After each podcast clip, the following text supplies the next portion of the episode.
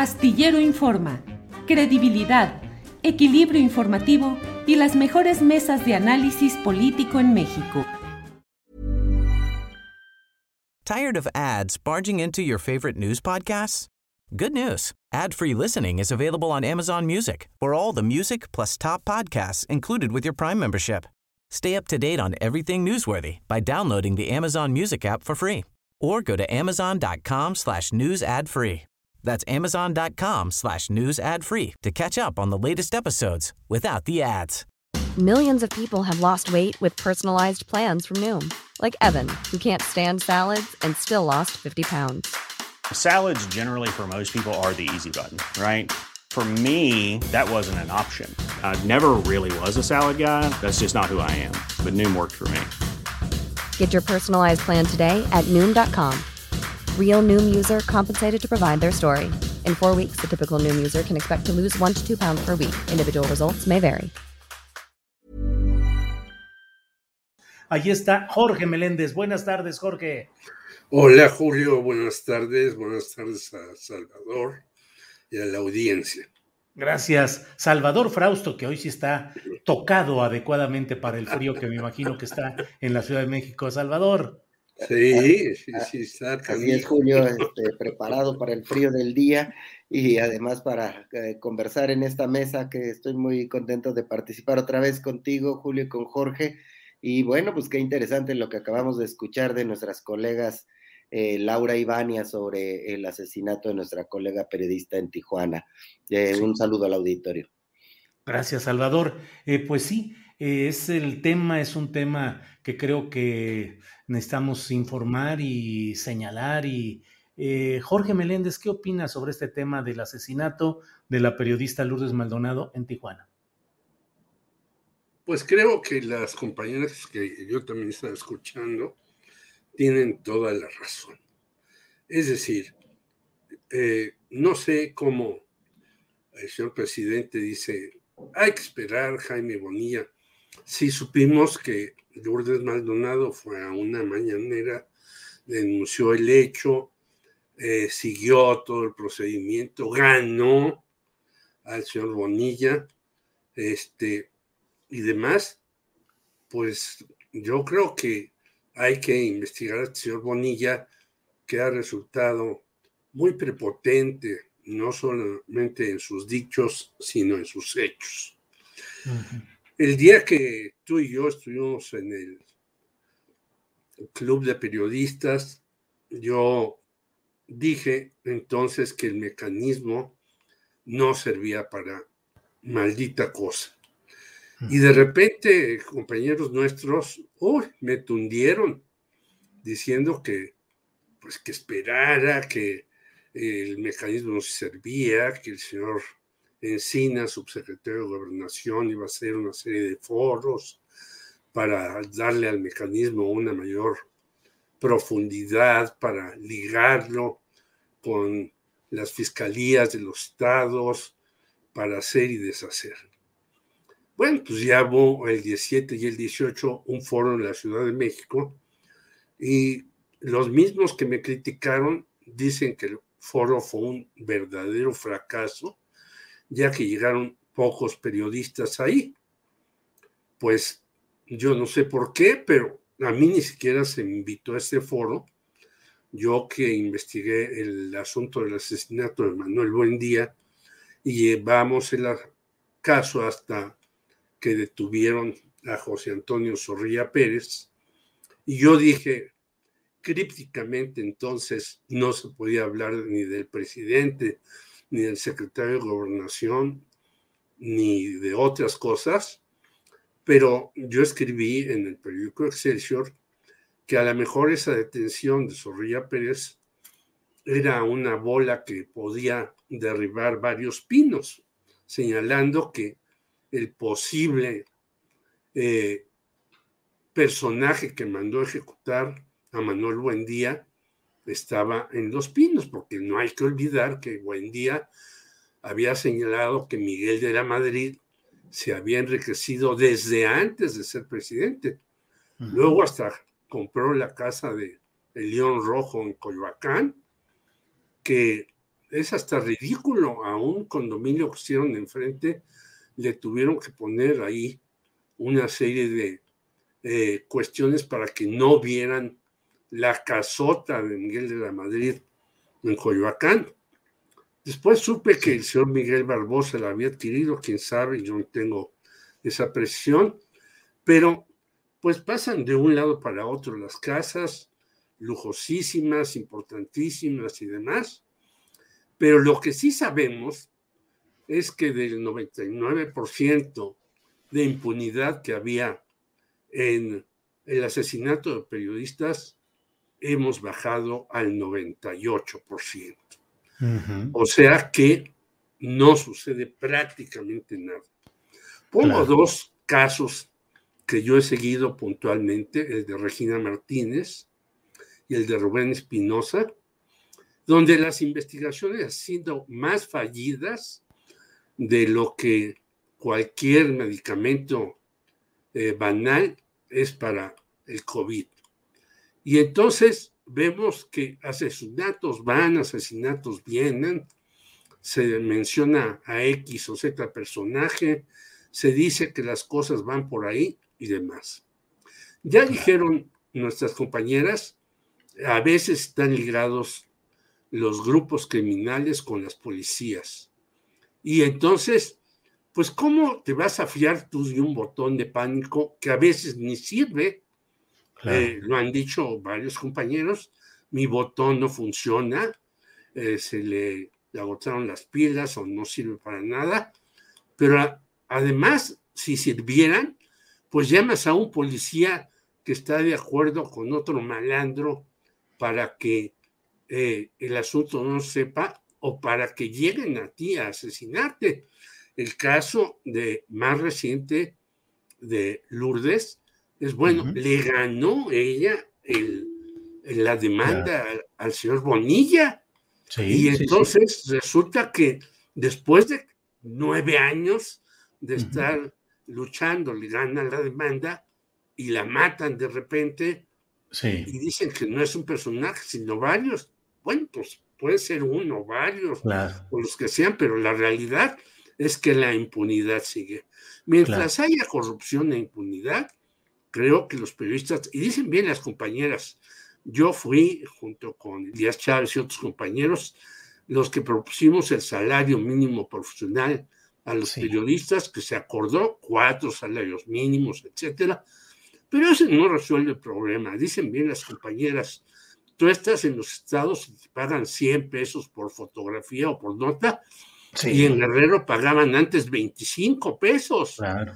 ¿Cómo puedes vivir y después se espantan. Es que este no era periodista, era taxista, era taquero. Pues sí, si no vives pues de ser periodista, pues claro. tienes que por taquero o tortero o taxista o lo que sea. Es un horror lo que vivimos. Gracias, Jorge. Salvador Frausto, el tema en general de lo sucedido con la periodista Lourdes Maldonado y en particular te pediría, no es que estemos aquí en funciones de agencia del Ministerio Público, pero ¿cuál es el contexto en Baja California, una entidad donde durante 30 años gobernó el Partido Acción Nacional, entró Morena a romper esa historia panista, entró Jaime Bonilla y tengo la impresión de que muchas cosas se descompusieron allá. Es decir, sin que estemos haciendo un señalamiento de él en términos judiciales, pero ¿cuál ha sido el papel de Jaime Bonilla, si es que lo consideras así, en la descomposición de esa entidad, Salvador? Claro, eh, sí, pues eh, como bien lo, mencionas, pues es un, estado gobernado por el PAN durante muchísimos años. Eh, llega Bonilla a gobernar y eh, se rompen ciertos acuerdos políticos y de funcionamiento y de relaciones, no solo entre los eh, poderes políticos, sino también con el crimen organizado, con em, los medios de comunicación, y e, esos, esos, movimientos están eh, pagándola, como estamos viendo, muchos periodistas que han visto, se han visto agredidos, se han visto amenazados, y asesinados, dos en una semana, Julio, en el caso de la compañera Lourdes Maldonado, pero hace una semana Margarito Esquivel pues también perdió la vida. Martínez. ¿Perdón? Martínez. Margarito Martínez. Martínez, perdón, perdió, la, perdió la vida. Em, en, un, también en un atentado. Y em, sí, vemos ahí la acusación que hace Lourdes contra Jaime Bonilla, en la demanda laboral que sostuvo eh, frente al exgobernador y pues, su presencia llegando a la, mañanera con el presidente López Obrador a pedir protección, a pedir ayuda, y sí, se descompuso muchísimo y según las quejas de los propios eh, periodistas, pues Bonilla no proporcionó apoyo ni protección, desoyó las demandas de los reporteros locales y se sentía una gran eh, incertidumbre inseguridad en el Estado. Eh, eso pues tiene muy molestos, como vemos, a los reporteros no solo locales, sino también nacionales, de que no haya habido una reacción por parte del gobierno de Bonilla para proteger y después del el nuevo gobierno también de Morena para tratar de proteger a los periodistas de esta circunstancia. Y a mí me parece que hay, hay una circunstancia ahí que eh, tendría que resolverse pronto, que es eh, el eterno problema que menciona Jorge, la impunidad, con niveles de 98-99% de impunidad en el caso del asesinato de periodistas. Mientras eso sigue ocurriendo, cualquiera que sea el criminal, que muchas veces podría ser el crimen organizado, podría ser poderes políticos de las entidades o de los municipios quienes están asesinando a los periodistas en nuestro país, eh, sea cual sea el responsable de estos crímenes, eh, no hay castigo para los responsables. Entonces, hay banda abierta, es como si los periodistas lleváramos una diana en la espalda eh, mientras que dice, pues maten a, esta, a estas personas y nadie va a descubrir quiénes son, las investigaciones no van a llegar a fondo, no va a haber un responsable.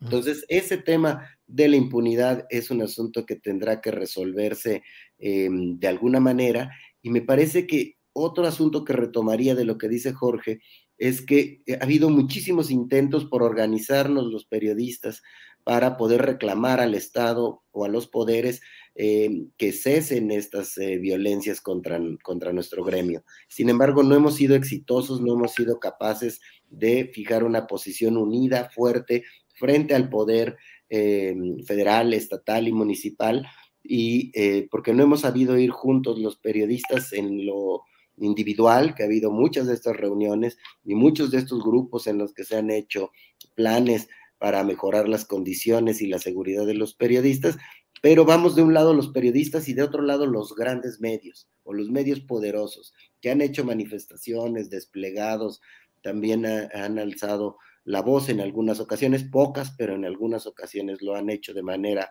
organizada, pero no hemos sabido ir juntos los directivos y los dueños de los medios con los periodistas y plantarse frente al Estado a buscar una solución seria, digna, eh, que em, termine con esto, porque el malestar y la inconformidad otra vez, otra vez es muy grande, pero lo fue también con el asesinato de otros, de otros colegas. Y se siguen acumulando estos tipos de asuntos y yo recapitularía esas dos cosas. Hace falta que nos organicemos de una mejor manera para ponerle eh, cara unida al Estado, para que nos haga caso de que debe garantizar el derecho a la, sociedad a estar informados, a saber, a enterarse, por un lado, y por otro lado, pues eh, eso que tenga la consecuencia de resolver los crímenes, de dar seguridad y de que los mecanismos de protección a periodistas, tanto nacional como estatales, funcionen verdaderamente, porque en el caso de los colegas que hemos visto ahora en Tijuana, pues eh, los mecanismos de protección a periodistas no, no funcionaron, estaban en reposo, no se habían puesto de acuerdo, desde ahí un lío tremendo que dejó en el desamparo a periodistas que perdieron la vida, Julio. Bien, gracias, Salvador. Eh, Jorge Meléndez, cateterismo cardíaco al presidente López Obrador, quien elabora luego, ya de regreso a Palacio Nacional, su testamento político, y eso da pie a que opositores a él hablan de que quiere dejar una herencia e imponer por encima de la Constitución a un sucesor o algunas medidas por el estilo. ¿Qué opinas de todo este tema, Jorge? Pues lo que dicen esto, que quieren poner un sol, pues creo que eh, hay que leer incluso a Jesús Silva Gerso Márquez en La Casa de la Contradicción, donde es un libro eh, que zarandea bastante al observador, pero que dice muy claramente este periodista, eh, analista, investigador, pues que Morena va a ganar en 2024. ¿Por qué? Porque la oposición está cada vez peor. Acabamos de ver cómo el movimiento ciudadano nombra como candidato en Quintana Roo a un señor Palazuelos, que yo lo veo. Tired of ads barging into your favorite news podcasts? Good news. Ad-free listening is available on Amazon Music for all the music plus top podcasts included with your Prime membership. Stay up to date on everything newsworthy by downloading the Amazon Music app for free or go to amazon.com slash news ad free. That's amazon.com slash news ad free to catch up on the latest episodes without the ads. Millions of people have lost weight with personalized plans from Noom, like Evan, who can't stand salads and still lost 50 pounds. Salads, generally, for most people, are the easy button, right? For me, that wasn't an option. I never really was a salad guy. That's just not who I am. But Noom worked for me. Get your personalized plan today at Noom.com. Real Noom user compensated to provide their story. In four weeks, the typical Noom user can expect to lose one to two pounds per week. Individual results may vary.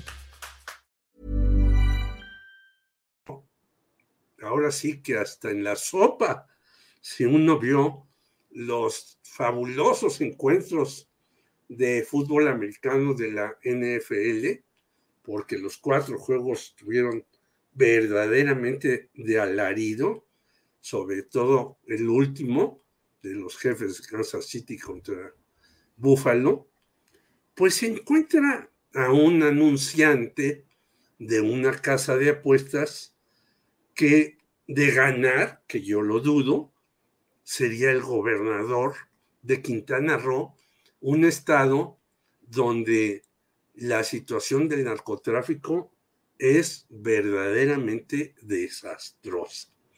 Creo que los caricaturistas Hernández, por un lado, Rocha, por el otro, en la jornada, eh, nos dan muy buena relación de cómo está el movimiento ciudadano, que es el único que realmente quiere hacer alguna oposición al observador.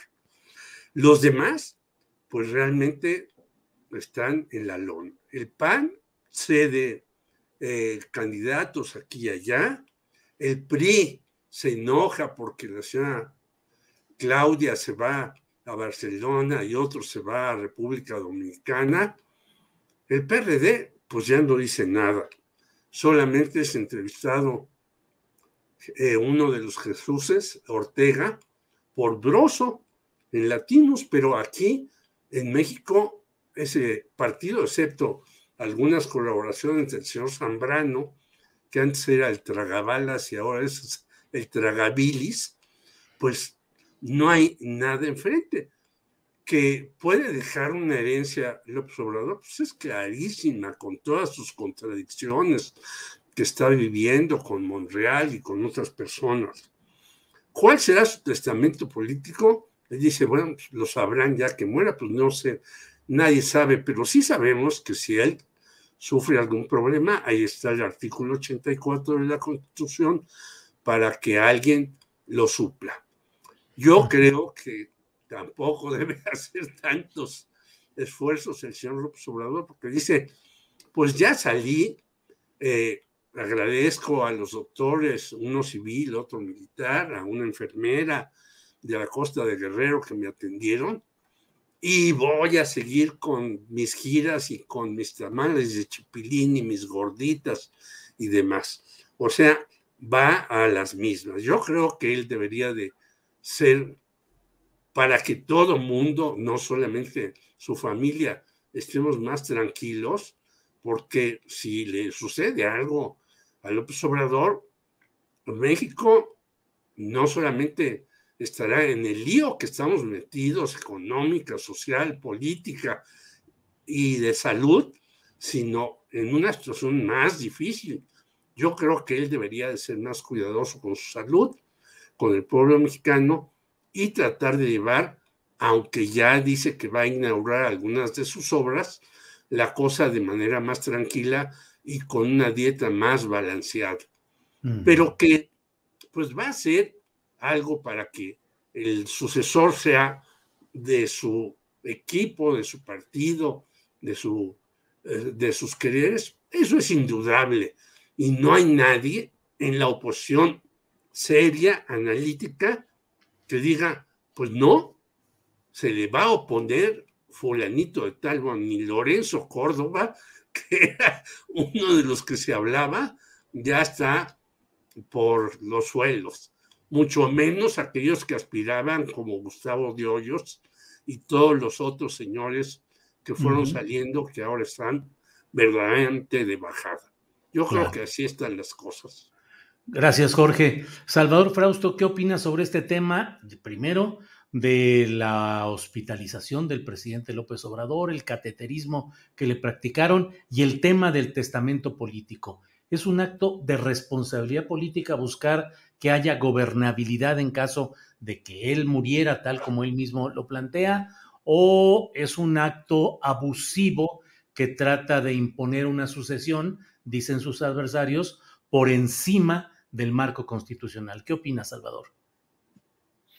el tema de la salud del presidente pues siempre es un asunto importante, es un tema que hay que eh, prestarle atención. Por supuesto, la Constitución tiene previsto eh, qué hacer en caso de que falte el, presidente. en el caso de, como ya estamos después del año 2 de, gobierno, en los últimos cuatro años de, de gobierno, pues lo que se prevé es que el secretario de gobernación sería el presidente em, provisional eh, y tendría que llamar al Congreso para que este, se elija un presidente eh, sustituto que termine, que termine el sexenio. Entonces, em, ahí eh, cobra mucha relevancia en la figura del secretario de gobernación, Adán Augusto López, tabasqueño, igual que el presidente López Obrador, Em, que le ha dado mucha fuerza, mucho poder, que eh, si uno conversa con senadores de oposición, con gobernadores de oposición,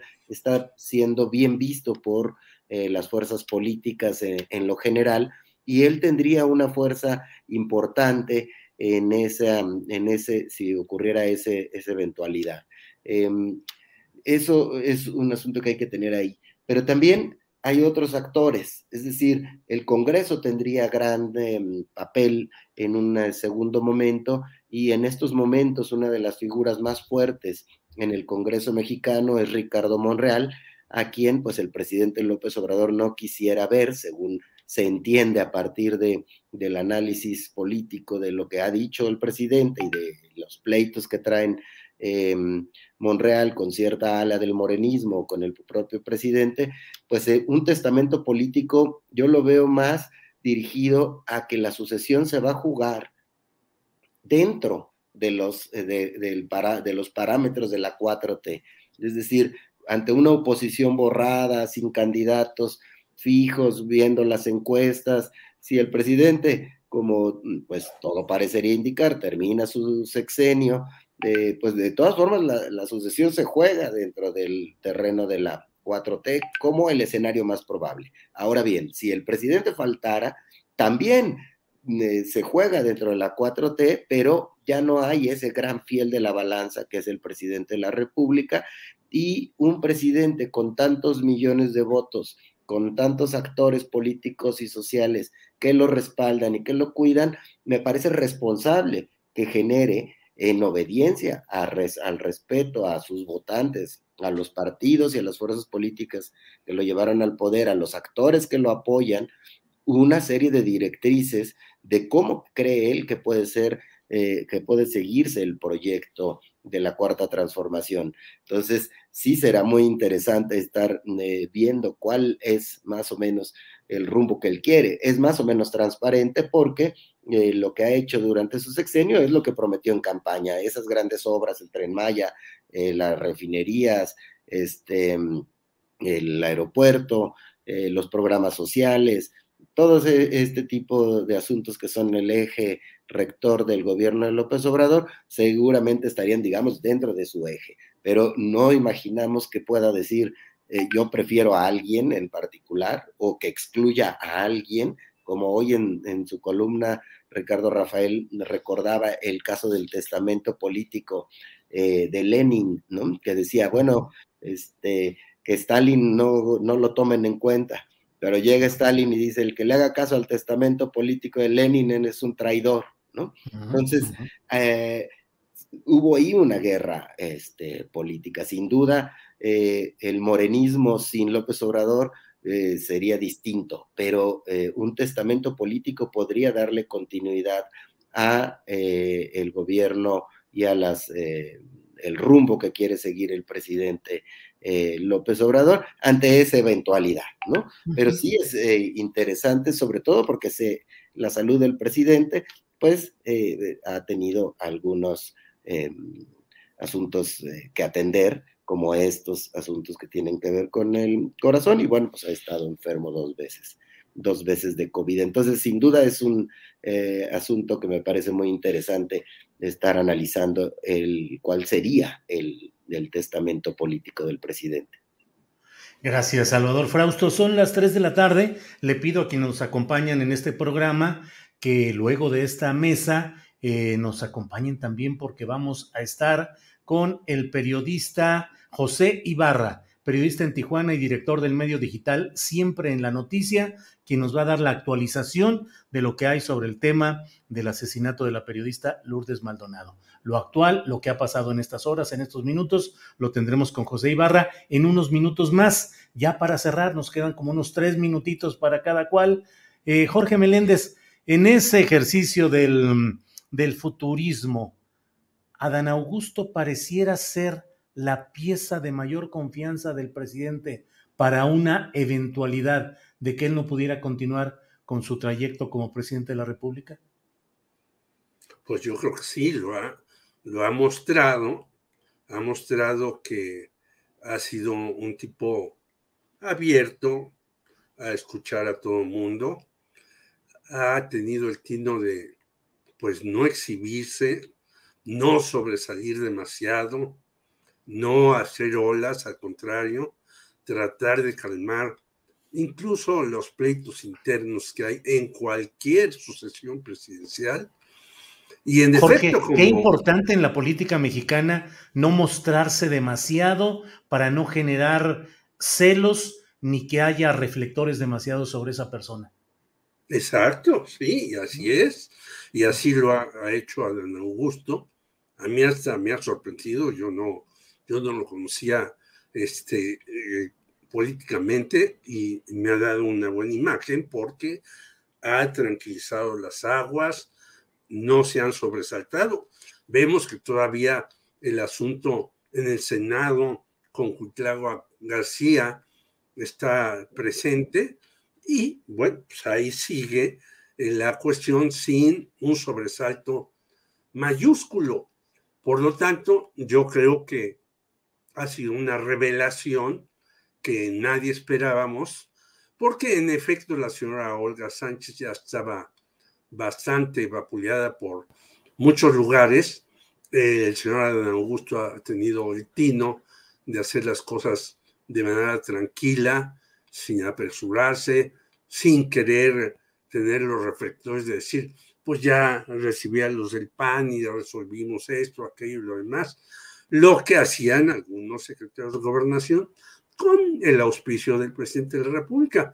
Por lo tanto, yo creo que es un hombre que supo elegir el presidente para calmar las aguas tan broncas que todavía están en el morenismo, en donde ojalá, de verdad, eh, yo voy por ahí una reunión de la señora Citlali Hernández para reactivar el morenismo en esto de la reforma eléctrica que está muy eh, candente por la visita de la Secretaría de Energía de Estados Unidos. Por lo tanto, ojalá la Morena tome su cauce y no sea un simple membrete más como a veces quiere ser. Gracias, Jorge. Salvador Frausto, te, ya estamos en el final. Hay dos temas que me gustaría tratar contigo. Tú escoge uno, una especie de rebelión interna contra Monreal en el Senado y dos, la pasarela de aspirantes a liderazgo sindical petrolero en la mañanera. El que tú quieras, Salvador. Gracias, Julio. O los dos, como quieras. los dos.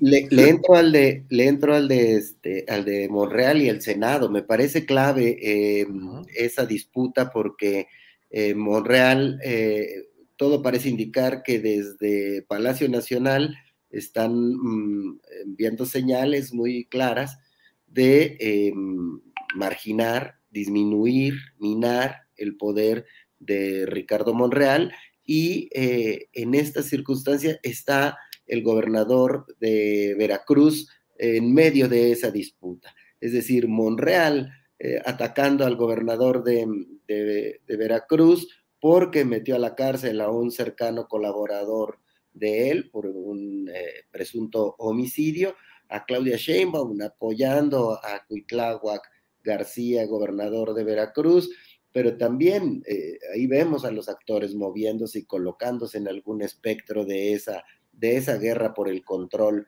por el Senado y pues ya una rebelión de una buena cantidad de senadores, más o menos la mitad de los senadores de Morena, que el viernes van a tener un cónclave para decidir el rumbo em, que va, que puede tener esa, esa bancada en, en siguientes en las siguientes semanas. ¿Cuál debe ser la posición? Pero ya vemos ahí disminuido o por lo menos frente a una rebelión el poder de Ricardo Monreal, que pues algunos vaticinan que terminará jugando eh, más eh, pronto que tarde en, las, en la cancha de la oposición. Eh, pues vamos a ver cómo se mueven, cómo se mueven las cosas.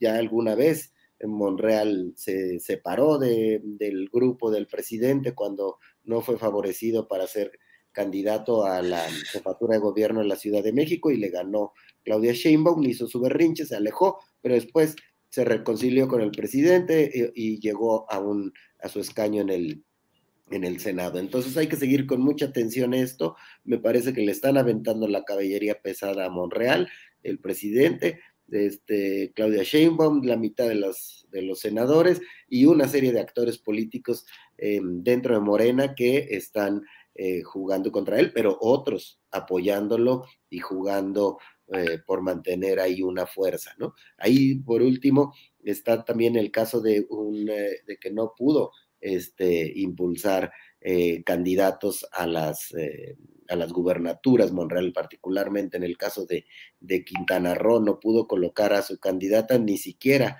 este, dentro del movimiento ciudadano que terminaron poniendo ahí a, este, Palazuelos.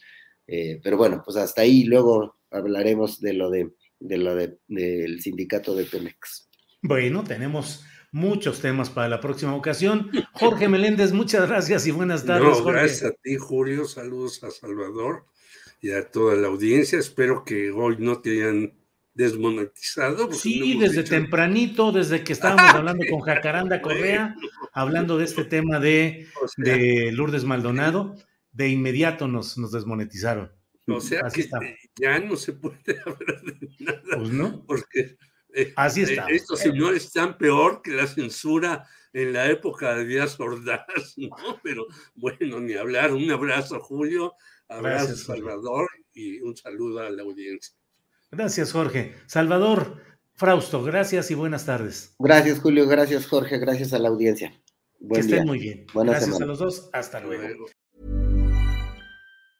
¿Tired of ads barging into your favorite news podcasts? Good news. Ad-free listening is available on Amazon Music for all the music plus top podcasts included with your Prime membership. Stay up to date on everything newsworthy by downloading the Amazon Music app for free or go to amazon.com slash news ad free. That's amazon.com slash news ad free to catch up on the latest episodes without the ads. ¿No te encantaría tener 100 dólares extra en tu bolsillo? Haz que un experto bilingüe de TurboTax declare tus impuestos para el 31 de marzo y obtén 100 dólares de vuelta al instante.